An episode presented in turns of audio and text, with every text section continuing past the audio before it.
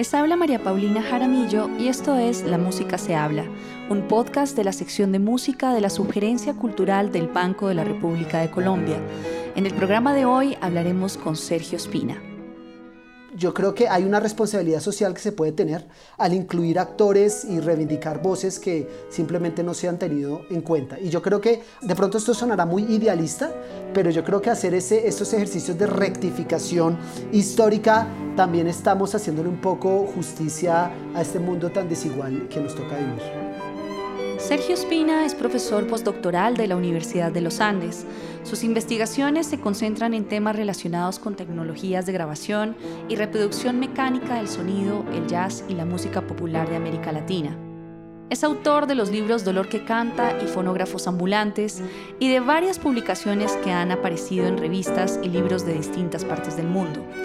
Ha sido profesor en la Universidad Nacional de Colombia, la Pontificia Universidad Javeriana, la Universidad de Cornell y la Universidad de los Andes. Sergio es pianista y director de Palo Negro, un ensamble de música latinoamericana y jazz latino con el que grabó el álbum Two Minutes Apart, disponible en todas las plataformas digitales.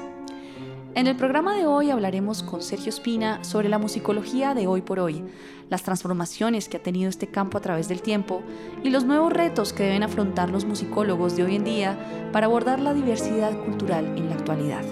Bienvenido, Sergio. Hola, María Paulina. Para un oyente incauto que apenas ha escuchado hablar sobre musicología, ¿qué se entiende por esta palabra? Cuando yo he estado eh, viajando y aplicando a visas y tratando con distintas personas, me he encontrado todo tipo de reacciones, como quienes asumen que la musicología es un tema como de psicología de la música. Otros piensan más la musicología como con una serie de asuntos místicos o metafísicos relacionados con la música o algo incluso relacionado con la musicoterapia. Quizás eso de la, de la psicología de la música es lo que más sale a consideración porque suele sonar muy místico. Yo creo que la razón para eso es porque no es un término, ni es una categoría, ni una disciplina que sea muy cotidiana para nosotros, ¿no? Para empezar, eh, dentro de la oferta de, de, estudios eh, en Colombia y en América Latina, esto de la musicología suele ser algo que está más en las maestrías, a veces en los doctorados. Ha habido algunos experimentos de musicología en el pregrado, pero realmente son, son, son muy pocos.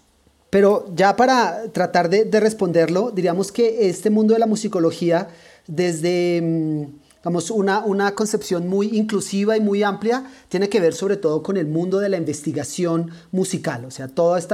estos personajes que estudian la música desde distintas dimensiones, lo social, lo cultural, lo puramente musical, o histórico, lo que pasa con las notas, las, eh, las partituras, etcétera y, sin embargo, en términos prácticos y, por buena parte de la historia de la musicología como disciplina, muchos la han asociado simplemente como historia de la música. Y, bueno, y en eso es entre lo que nos hemos estado debatiendo en los últimos años. ¿Y de dónde viene el interés tuyo por esta disciplina en particular? Bueno, yo soy, soy músico, pianista, y entonces he estado muy cercano a la música desde hace mucho tiempo, pero pues también la historia y la antropología me, me han atraído mucho. A la vez, a nivel de pregrado, hice música, pero también hice antropología y cuando llegó el momento de, de la maestría, hice una maestría en, en, historia. Entonces estaba buscando, investigando temas sobre música pero siempre, digamos, como instalado en departamentos de antropología. Era profesor en un departamento de antropología y estudiando una maestría en historia e investigando asuntos de musicología. Entonces a mí lo que me atrajo fue el interés de pensar la historia de la música, digamos, con cierta beta antropológica, ¿sí? y pensar más bien como lo han planteado muchos otros desde hace muchas décadas, en una antropología de la música. Entonces, diríamos, mi generación es más de la, una serie de personajes que nos hemos encargado de cuestionar Ah, pues al mismo tiempo que apreciamos lo que musicólogos en el pasado han hecho, pero también nos hemos encargado como de cuestionar, digamos, la, la, forma a veces como tan canónica o esquemática que se ha pensado en la musicología, digamos, en, tiempos anteriores, como bastante encerrada en sí misma, bastante encerrada en los textos musicales y sobre todo bastante encerrada en, la misma, en el mismo tipo de compositores, en el, tipo, el mismo tipo de música. Para muchos musicología aludía simplemente a música clásica y a un segmento particular de la música clásica. Digamos que en mi caso el acercamiento a la musicología ha sido desde una perspectiva mucho más plural, de pensar la musicología más bien como un tipo de historia cultural o social de la música y sobre todo de invitar muchas otras perspectivas, actores y sobre todo músicas mismas, ¿no? desde la música popular hasta las músicas indígenas, las tecnologías del sonido, el jazz. Bueno, eso es en lo que me he estado moviendo yo. Y el título de esta entrega que hiciste para el Banco de la República, La musicología con qué se come y a qué sabe, no es un título muy ortodoxo que digamos, ¿por qué tomaste la decisión de crear ese título para una disciplina que viene, como dices tú, desde una vertiente más académica? En primer lugar, yo creo que tanto esta serie de artículos como otras que hemos venido haciendo tienen como objetivo acercar al público general a estas cuestiones, algo que a mí me ha llamado mucho la atención y que al mismo tiempo me parece muy lamentable es como la separación tan drástica que hay a veces entre el mundo académico universitario y el mundo, digamos, de la sociedad en general, ¿sí? Y esto tiene que ver muchas veces con la forma en que los académicos se han encargado o nos hemos encargado de plantear temas que son muy interesantes en términos muy confusos, ¿sí? desde el léxico hasta las mismas preguntas de investigación, las formas de escribir. Y, entonces el objetivo es, acercar un poco la, la, gente a esto, así como esto de, em, con qué se come y a qué sabe, también es una, una, una, metáfora para decir escribamos algo que sea digerible para cualquier persona, porque es que a decir verdad, muchos musicólogos se han encargado de escribir cosas que nadie se come o básicamente que nadie o que muy pocos pueden entender. Muchas veces desde cierta posición de, de lo que sin comillas yo llamo como cierto arribismo intelectual, ¿no? Y particularmente en el hecho de los músicos que entienden toda la jerga técnica especializada de la disciplina y que a veces pareciera que están hablándole solo a expertos, solo a especialistas. Y yo creo que no es justo con la, con la música misma, que es un, un ámbito como pues tan interesante y tan fascinante para estudiar, para investigar y sobre todo frente a lo cual muchas personas están muy interesadas y este es, es el objetivo. Entonces se trata pues de una serie de, de artículos, de, de siete artículos que tratan de mirar sobre todo cómo los encuentros y quizás desencuentros de la musicología con otras disciplinas, con otras áreas eh, del saber, con otras formas de pensarse el mundo y ver qué cosas potencialmente innovadoras han, salido de allí. ¿De qué manera esa jerga especializada que dices tú limita las posibilidades y los avances en este campo de la musicología? Justamente yo creo que parte es el encierro y, sobre todo como el aislamiento de la musicología con respecto a otras disciplinas y a otras cosas que se leen. O sea, hay unos datos muy curiosos y esto se ha en cierto modo hasta sistematizado. Y es que a veces el trabajo de, de los musicólogos lo leen solamente los musicólogos mientras los musicólogos están leyendo cosas que escriben antropólogos, historiadores, porque digamos esas han sido disciplinas que se han, han sido mucho más abiertas y asimismo mucho más atractivas para muchos investigadores y lectores en general. La musicología eh, no tanto así, ¿sí? como que se ha encerrado en su torre de marfil por mucho tiempo. Y yo creo que una manera justamente de combatir eso es establecer una serie de diálogos, una serie de, de puentes porque al mismo tiempo que la musicología tiene mucho que aprender de otras disciplinas y otros campos de saber, esos otros campos de saber pueden nutrirse mucho de la perspectiva de los musicólogos. Entonces, algunas de las cosas que yo planteaba ahí es que si bien había una época que el musicólogo era este personaje que primordialmente estudiaba las partituras y que en esencia era un músico que ahora se había concentrado a estudiar la historia de la música, ahora en cambio este ámbito de la musicología, o mejor aún de la investigación musical, ha sido colonizado y está habitado por personajes de distintas ramas, de distintos intereses y muchos de ellos ni siquiera hablan del texto musical porque han logrado, digamos, hacerle preguntas muy interesantes a la música, por ejemplo, con respecto al contexto social, a las funciones de la música, a, los significados y a los sentidos culturales de la música. Y muchas de estas cosas se pueden a veces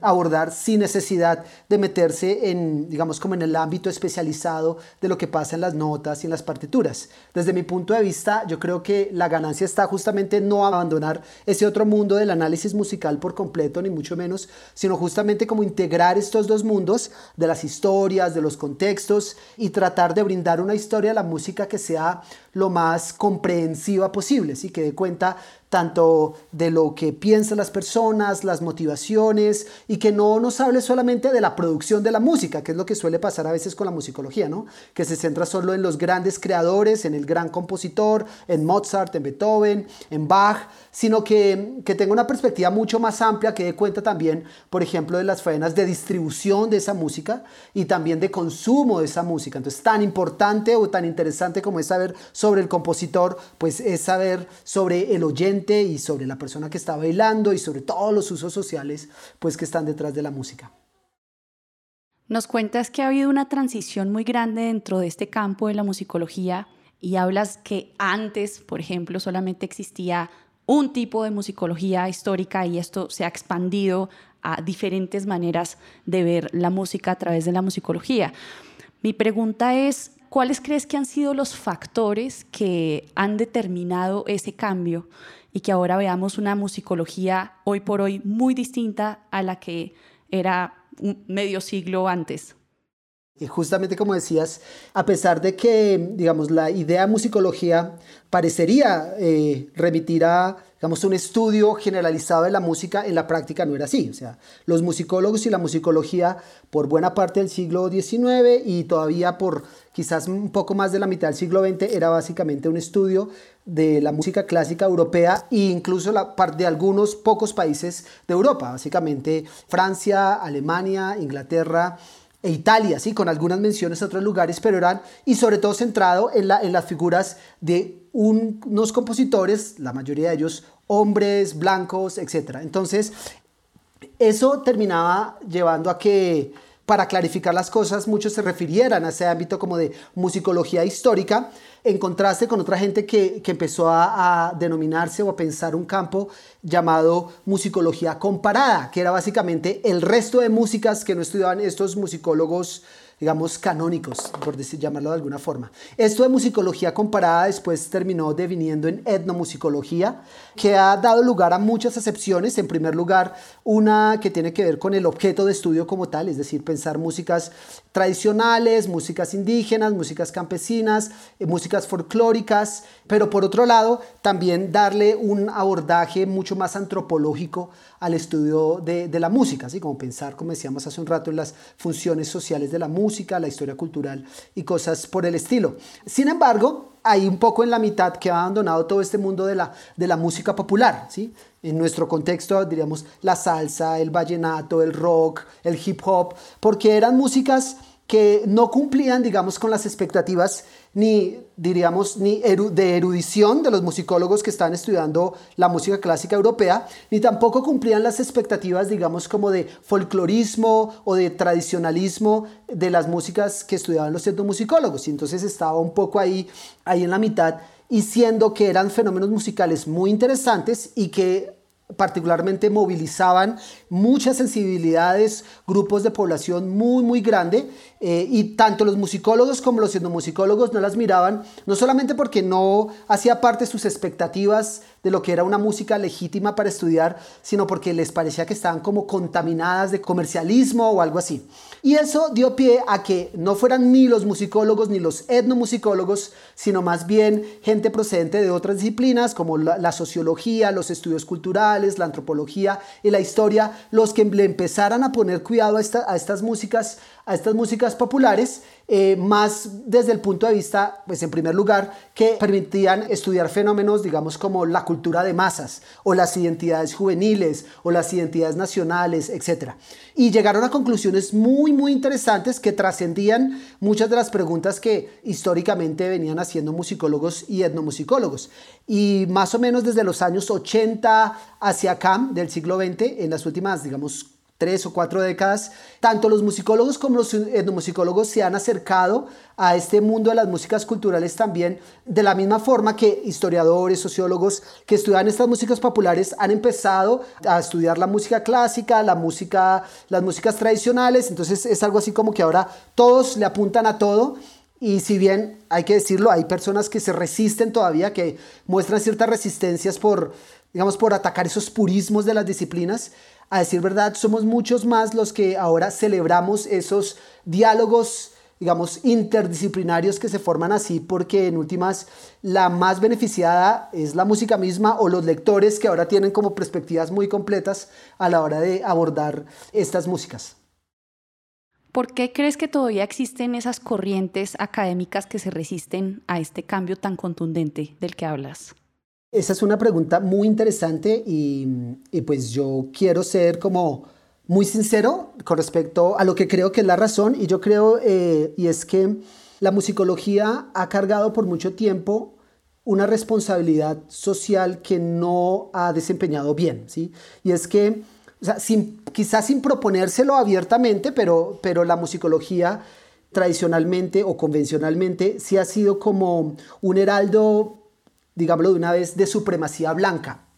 porque se, establecen unas jerarquías entre unas músicas que son mejores que otras, unas músicas que se asumen como más legítimas, y estamos hablando de la música clásica, europea, civilizada, entre comillas, y otra vez, de hombres blancos y de cierto, digamos, perfil social. Y eso y al establecer esos cánones musicales se terminan como perpetuando unos eh, esquemas de exclusión racial, de exclusiones de género, de exclusiones étnicas eh, entonces, y, no es un tema solo de la música, ¿no? Si, si miramos eso, que la, donde la musicología está perpetuando eh, el privilegiar unos repertorios sobre otros, eran últimas un síntoma, o es todavía un síntoma eh, de los valores que, que, imperan en muchos sectores sociales, económicos y políticos. ¿sí? Si vemos en muchos lugares de Europa, de Estados Unidos e incluso de América Latina, durante el siglo XX, digamos, la agenda de muchas élites y de muchos gobiernos y de muchos sectores sociales tenía que ver con privilegiar una visión racial particular, una visión de mundo muy europeizante que, que se sostenía justamente excluyendo poblaciones negras, poblaciones indígenas, eh, a las mujeres o distintas identidades de género. Y yo creo que la, la, musicología ha sido por mucho tiempo cómplice de eso. Digamos, en este, en este tiempo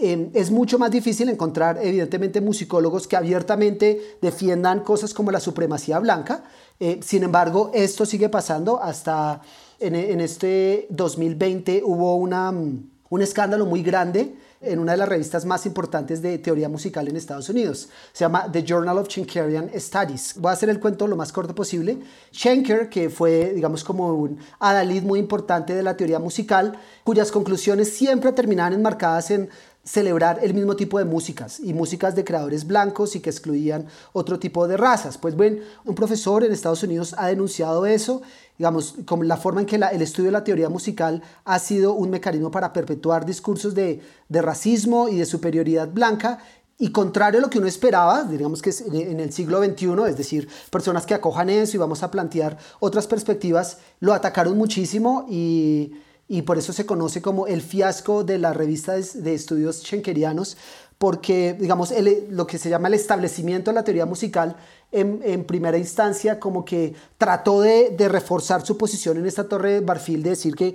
pues, básicamente que es que hay unas músicas que, que son mejores que otras y que eso hay que aceptarlo así, en lugar de lo que pensamos otros, y es que eh, lo que pasa es que han habido unas músicas que han sido mucho más visibilizadas que otras, ¿sí? de la misma forma que unas razas han sido más explotadas y otras han, digamos, tenido los frutos de, la explotación de esas otras razas, em, y, que, y que vale la pena como redefinirnos y reescribir muchas de esas historias y hacerle justicia a un escenario mucho más incluyente y plural.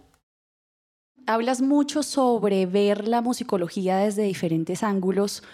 pero me pregunto qué le añade a ese ejercicio musicológico tener una perspectiva tan amplia de la música. ¿Cuál es el beneficio? Yo creo que hay muchos beneficios. En primer lugar, se trata de, de tener como una visión mucho más fehaciente o más, más clara de lo que en verdad es la historia digamos, si dejamos un poco de lado el tema de las reivindicaciones sociales, que para mí es muy importante, pero, eh, pero incluso para quienes solo les interesa el ejercicio académico por el ejercicio académico de escribir la historia y saber qué fue lo que pasó, pues lo que pasa es que tenemos una historia muy incompleta, ¿sí? una historia que estaba muy encerrada en las partituras, en los mismos personajes, en los mismos debates, solo por el hecho de que esas figuras y esos personajes han estado como amplificados en los archivos. Entonces, cuando alguien va a investigar sobre la música en Europa, pues lo que se encuentra en los archivos de las catedrales es solamente, o bueno, las catedrales o, las, o de otras instituciones educativas, es un tipo particular de música, un tipo particular de repertorio, y sobre ese se escribe y se terminó perpetuando no solamente en las nuevas historias de las músicas que se escriben, sino en las músicas que se tocan, porque cada vez que hay conciertos, pues vuelven y se tocan los mismos repertorios canónicos, otra vez Beethoven, otra vez la misma gente. Y yo creo que eso no le hace justicia a lo que efectivamente pasó en, en ese momento. O sea, está, no es acertado, creo yo, asumir que porque tenemos más vestigios documentales de una música significa que era realmente lo que más consumía la, la gente en determinado momento, ¿sí? sino que al contrario hay un montón de, de, voces, de actores que simplemente no han tenido en cuenta, entonces tenemos como una visión muy parcializada y sobre todo incompleta de la música. Incluso en el mismo ámbito de la música clásica es muy incompleto porque seguimos celebrando los mismos nombres y cuando digamos se hila un poco más profundo, se investiga con más calma, pues damos cuenta que, digamos, la contribución de muchísimas mujeres en Europa haciendo música clásica simplemente no ha sido tenida, tenida en cuenta. Entonces, si empezamos desde ahí y expandimos un poco las fronteras de lo que la gente consumía, la gente componía, nos damos cuenta que no solamente hay muchos otros repertorios que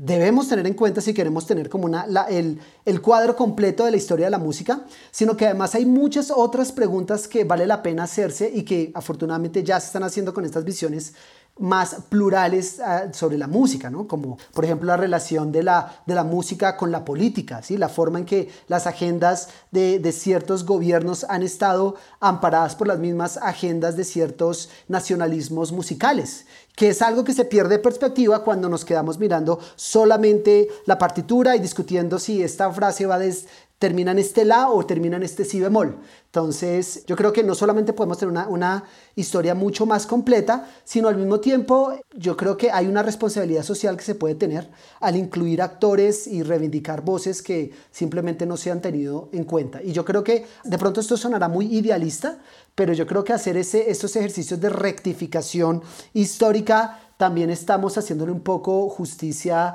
a este mundo tan desigual que nos toca vivir.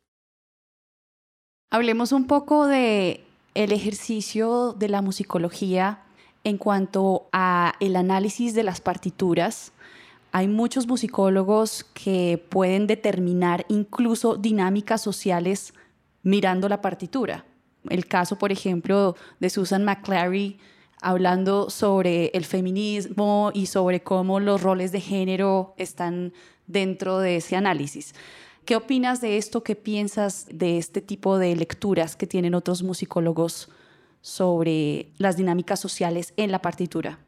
Yo creo que es un asunto muy importante y que empezaron a ser, digamos, de esos primeros síntomas, particularmente desde los años 80, de que la musicología quería o tenía, necesitaba enfrentarse a temas mucho más amplios, porque antes de eso, digamos todavía a mitad del siglo XX, se trataba básicamente como de editar y de comentar las partituras y, y ya, y entonces las discusiones muchas veces tenían que ver si la autenticidad, si esto realmente era un la sostenido o era un la natural y cosas por el estilo. Y justamente, pues como la fuente documental primaria del musicólogo era la partitura, el primer desafío tuvo que ver con mirar qué otro tipo de dinámicas sociales, como tú dices, podemos apreciar en las partituras.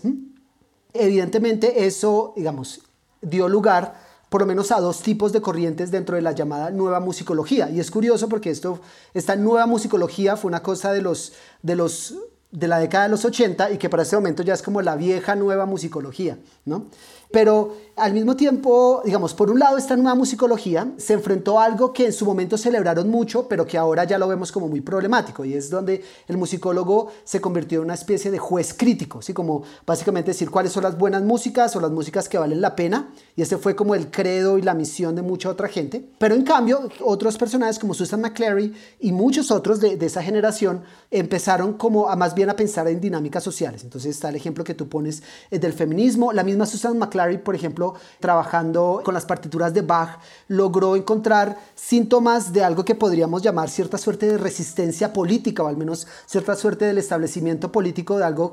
que uno no se imaginaría de otra forma. Entonces, solo para dar un ejemplo muy rápido, está este caso de la, de la famosa eh, cadenza instrumental, y cuando digo cadenza es como un solo instrumental que Johann Sebastian Bach escribió en el concierto de Brandenburgo número 5. ¿sí? O sea, eh, en un momento en el barroco donde el clavicordio era un instrumento que básicamente solo acompañaba, o sea, como que brindaba el soporte armónico para los violines y los otros instrumentos, de repente en una de estas composiciones Bach escribe un solo súper complicadísimo, raro, o sea, tan, digamos, extravagante en el buen sentido de la palabra y tan experimental que el resto de la orquesta deja de tocar, entonces es como una gran improvisación y que justamente estaba desafiando en buena medida como el status quo o el statu quo de, de la época, ¿no? Cuando uno escucha esto en este momento, uno simplemente lo mira con el mismo valor y apreciación de cualquier otra obra clásica, pero en su momento esa obra no la quisieron estrenar, o sea, mucha gente se ofendió cómo era que iba a cambiar el rol del instrumento de esa manera, o sea, porque era bastante atrevido insinuar un tipo de cosas de esas. Pero a través de eso Susan McClary eh, como que va y forjando que también había a través del experimentalismo que uno puede ver en la partitura, viendo como si otros síntomas de ansiedades a nivel social y político. Y yo creo esa es la apuesta de muchos, digamos, eh, con el análisis musical hoy en día, va a haber una, una, entrega solamente sobre este tema dentro de la serie de artículos y tiene que ver con que todavía persiste mucho el análisis musical por el, el, hecho del análisis musical, que es básicamente como contar en palabras lo que hay en la partitura, ¿sí? Y, y hay mucha gente, bueno, o sea, hay muchos que persisten en esta idea de, eh, mirad, la subdominante, ¿sí? ¿Qué, ¿Qué, tiene que ver la subdominante, sí? Pero más bien hay otros que han tratado como otra vez poner en diálogo lo que pasa en las partituras con mundos culturales más, más amplios. En, mi caso puramente personal, como para cerrar con un último ejemplo de cómo esto opera en un ámbito distinto al de la música clásica, eh, estoy por publicar un trabajo sobre Lucho Bermúdez, donde al mismo tiempo que miro la historia social y cultural, hago un análisis musical, digamos, muy riguroso de, algunas, eh, de algunos pasajes de la música de, de Lucho y al mirarlo, digamos, analizar en detalle lo que está tocando cada instrumento, los acordes que se forman, las, las progresiones armónicas y en últimas los distintos como elementos de teoría musical que son convocados en estos fragmentos musicales. Por un lado, pongo de manifiesto una serie de diálogos entre la música de Lucho y, el, y otras músicas del Caribe y el jazz norteamericano, pero por otro lado, eh, lo digamos como una prueba de lo que estaba pasando en términos sociales y culturales en Colombia y es el encuentro entre mundos culturales europeos, mundos culturales caribeños, mundos culturales de norteamericanos. Y entonces yo creo que en últimas la partitura a veces termina siendo como un reflejo de otra serie de, de tensiones sociales, porque a veces en cuatro compases uno ve cómo conviven simultáneamente, sin que la experiencia al bailar la música de Lucho uno separe eso, pero cómo conviven, eh, digamos, mecanismos de composición que vienen de la música clásica con mecanismos de composición que están claramente asociados al jazz y todo eso puesto, digamos, en el, mundo rítmico y musical pues de, la, de la música de la costa caribe colombiana. Entonces yo cuando uno logra interpelar los mundos sociales de esa forma desde el análisis musical, yo creo que estamos haciendo bien la tarea. Hablemos un poco de la segunda entrega cuando haces una distinción entre la musicología y la etnomusicología. ¿En qué se diferencian estas disciplinas y por qué se han comenzado a traslapar? Bueno, habíamos hecho un poco mención de eso eh, y yo creo que una distinción al comienzo tenía que ver con lo singular y lo plural de la música. ¿sí? Eh, por mucho tiempo, y todavía para algunas personas, los libros de historia de la música en singular eran básicamente los... Eh, o sea, se asumía la música como un solo tipo de música. Entonces la, la, música era básicamente la música clásica europea y el plural de las músicas sí se dejaba para, digamos, otro tipo de expresiones, digamos, no académicas, no clásicas, no europeas. Y eso de entrada como que ponía como unas jerarquías entre unas músicas y otras, pero también entre unos investigadores y otros, ¿sí? Cuáles eran los que estaban con estas músicas que se asumían como mejores y otras y estas otras que estaban como tratando de ser legitimadas en el, en el ejercicio académico. Entonces, eh, esto de la, pues la, la, la diferencia fundamental en su momento fue que los unos no solamente estudiaban la música clásica, sino estaban mucho más cercanos al mundo metodológico de la historia, es decir, a lo que se encontraba en los archivos y en últimas a lo que estaba escrito. ¿sí? La partitura era un documento escrito y a veces sin fijarse en la forma en que eso estaba escrito justamente porque había una distinción social en la, en la que habían unos privilegiados que podían escribir y aprender a escribir música y otros que no, pero, pero básicamente era como este régimen de lo escrito. Mientras que los etnomusicólogos no solamente estaban mirando estas otras músicas tradicionales, indígenas o folclóricas, entre comillas, sino que también metodológicamente empezaron a darle más crédito a la oralidad, ¿sí? a todo aquello que no, venía no se encontraba necesariamente en esos archivos convencionales, sino que invitaba a otro tipo de trabajo investigativo, más cercano al trabajo de los etnógrafos o los antropólogos, de ir a pasar temporadas, a vivir con esas comunidades. Y eso no solamente exigía entender la música, digamos, o acceder a la música de otras formas, digamos, a oído o transcribirlas o grabarlas, sino también ver como siempre pensar la música dentro del contexto social en el que está pasando. ¿sí? No, no se podía hacer ese ejercicio como de aislamiento del musicólogo que trabajaba con la partitura aparte y aislado del mundo, sino que aquí realmente se trataba de ver los, em, muchas veces las funciones rituales de la música, los mismos sentidos sociales de la música, donde muchas de las ideas, por ejemplo, que asumimos como universales de la música realmente no lo son. ¿sí? De estas distinciones como tener por un lado que lo hacemos en español y en la mayoría de, idiomas occidentales de poder distinguir la música y el baile por otro lado, ¿sí? como que yo, música para escuchar, música para bailar, eso no tiene sentido en muchas sociedades indígenas, ¿sí? como porque la música, música o sea, ni siquiera hay palabras distintas para eso porque es algo que está intrínseco, ah, o así como distinciones discretas que hacemos entre músicas como los distintos elementos de la música, que el ritmo por un lado, la armonía por un lado, la melodía por otro o el timbre por otro, estas distinciones no tienen sentido o esta, y, no, y problemas que, digamos, la etnomusicología también puso de manifiesto muchas formas, cosas que asumía la musicología como universales, ¿sí? como cuando todavía hasta el día de hoy si alguien busca en el diccionario la definición de música, va a encontrar definiciones como eh, el arte de organizar sonidos de forma agradable al oído, pero pero pues pensemos hoy en día, o sea, lo que es agradable al oído de una mamá seguramente no es agradable al oído del hijo y lo que para el hijo es música, para la mamá es ruido. Y si llevamos a eso a un plano más intercultural, pues nos, nos encontramos que esto de, de, la, la música como un arte o la música como perteneciendo a una dimensión estética distinta, no, o sea, no hace parte del repertorio de ideas culturales en muchísimas sociedades en el planeta, donde la música es, es algo para empezar, utilitario, o sea, la música sirve o no sirve porque está asociada a funciones rituales y cosas así. Entonces yo creo que los eh, etnomusicólogos aunados con los, con los antropólogos, em, digamos, nos ayudaron a, a, tener una comprensión más intercultural de la música. Pero como decía hace un rato y como tú también mencionaste, afortunadamente ya estas fronteras se, empiezan a, a, transgredir. ¿sí? Hay, hay etnomusicólogos que están investigando sobre música clásica, muchos musicólogos, digamos, de formación clásica y tradicional, que ahora están mirando músicas populares o músicas indígenas. Y un síntoma de eso también es lo que pasa en muchas de estas asociaciones. En el artículo menciono como, pues curiosamente, dos artículos del dossier de la revista más visible de musicología en Estados Unidos, The Journal of the American Musicological Society, acaban de recibir un premio en, la Sociedad de Etnomusicología. Y yo creo que eso es un augurio de los buenos tiempos que, estamos viviendo. En cualquier parte del mundo existe una clara línea divisoria que separa la musicología de la etnomusicología o depende de la ubicación geográfica, la noción que se tiene de estas dos disciplinas. No, claramente no. Digamos, las cosas cambian mucho del lugar del mundo donde se esté y eso tiene que ver también,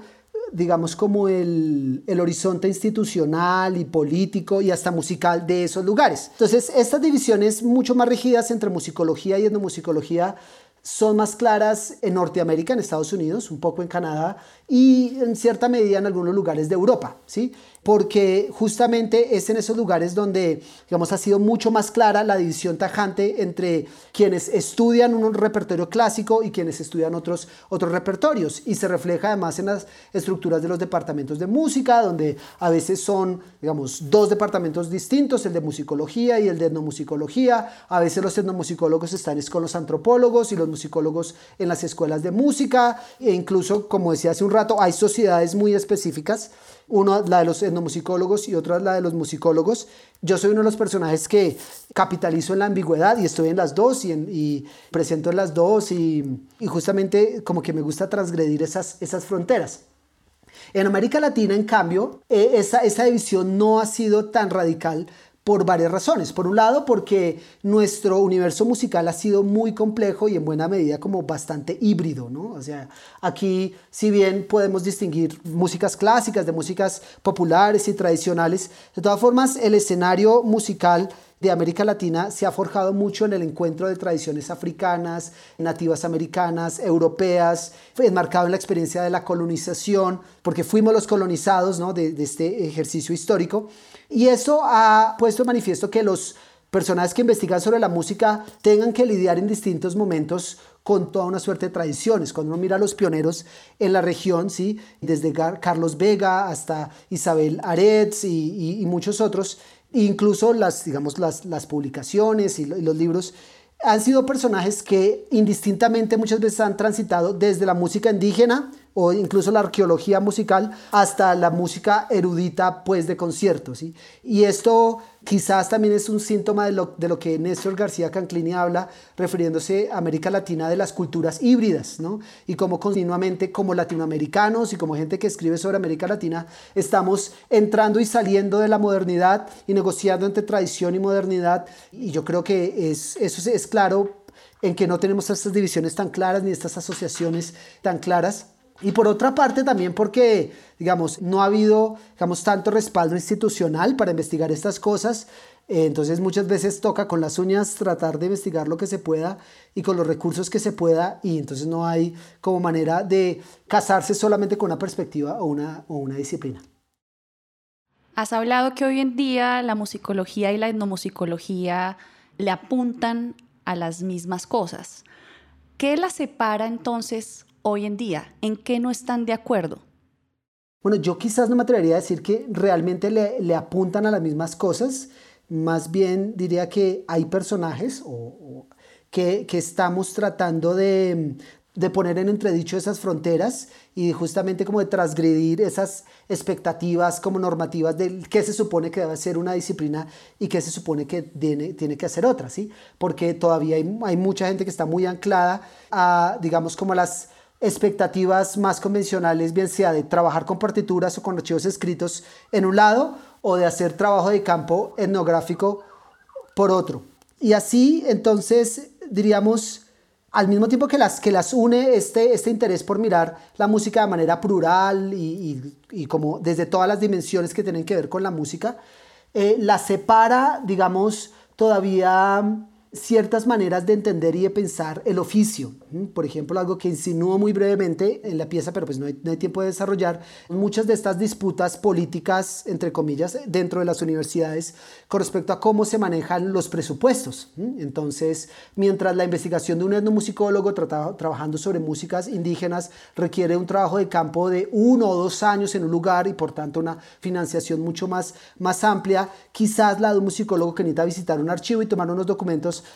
puede hacerse en algunos meses. Y entonces ahí hay una disputa muy clara en defender esos territorios financieros, ¿no? Como decir el uno, ¿por qué le vamos a dar más plata al otro? Y, ahí es donde estas disciplinas afloran, donde el entomusicólogo va a decir, es que hay un componente etnográfico y donde va, digamos, a reafirmar esa diferencia metodológica para justificar esa necesidad legítima, legítima además, financiamiento y muchas veces enfrentándose a que quizás el director del departamento es un musicólogo que al mismo tiempo está como afirmado en una posición de que con dos meses de financiación es suficiente para hacer la, la investigación. Y más allá de eso, y ya digamos en términos mucho más anecdóticos, persisten otras diferencias de estilo. Aquí, para los que nos están oyendo, recuerdo un artículo muy divertido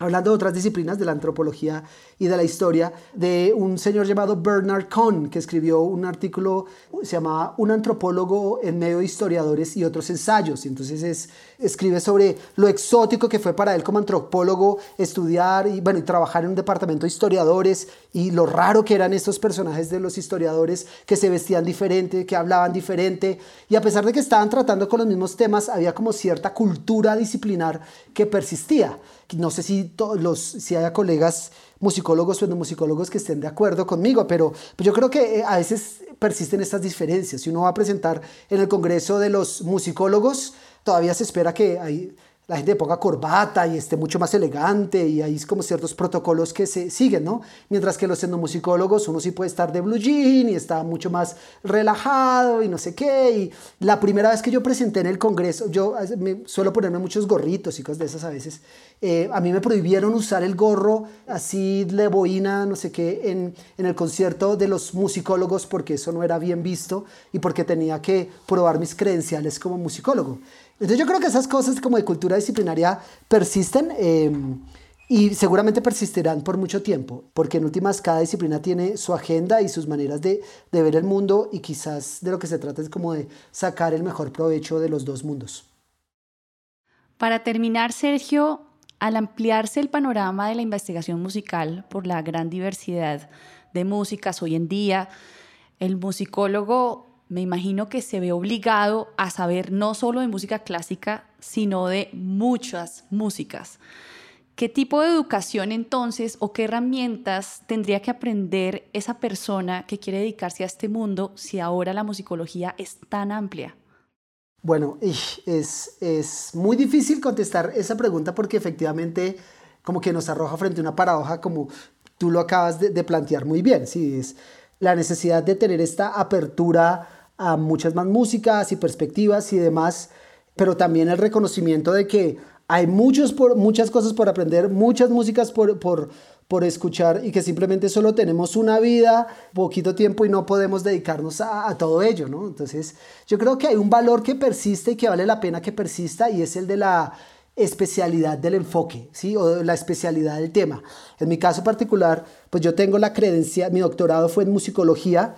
pero en esencia el ser musicólogo no me define tanto como me define los temas específicos sobre los que he investigado y los que he escrito. ¿sí? Esto de, la, de los compositores latinoamericanos, el mundo de los fonógrafos, de las pianolas, ahora del jazz en el Caribe. Y, y, eso me permite plantear conversaciones con mucha otra gente, así sean musicólogos o no. Entonces necesitamos, y creo que lo que va a seguir pasando, personas que seguirán especializadas exclusivamente en un compositor y en una década y en un momento particular pero que quizás lo van a hacer también atendiendo a otras disciplinas y otra serie de preguntas, de la misma manera que hablan, habrán etnomusicólogos que estarán pensando todavía exclusivamente en un área del mundo, en una sociedad, en un tipo de música, pero que a partir de lo que pase en esa música puede conversar, ¿por qué no?, con el otro musicólogo que habla solo de este compositor europeo en una época y en un siglo particular. Bueno, muchas gracias Sergio, muy enriquecedora esta charla. No, con mucho gusto y bueno, espero que puedan ver todas las siete entregas que van a estar allí en Barrep Cultural, eh, cada una de ellas tratando con una escena distinta de este mundo de la musicología.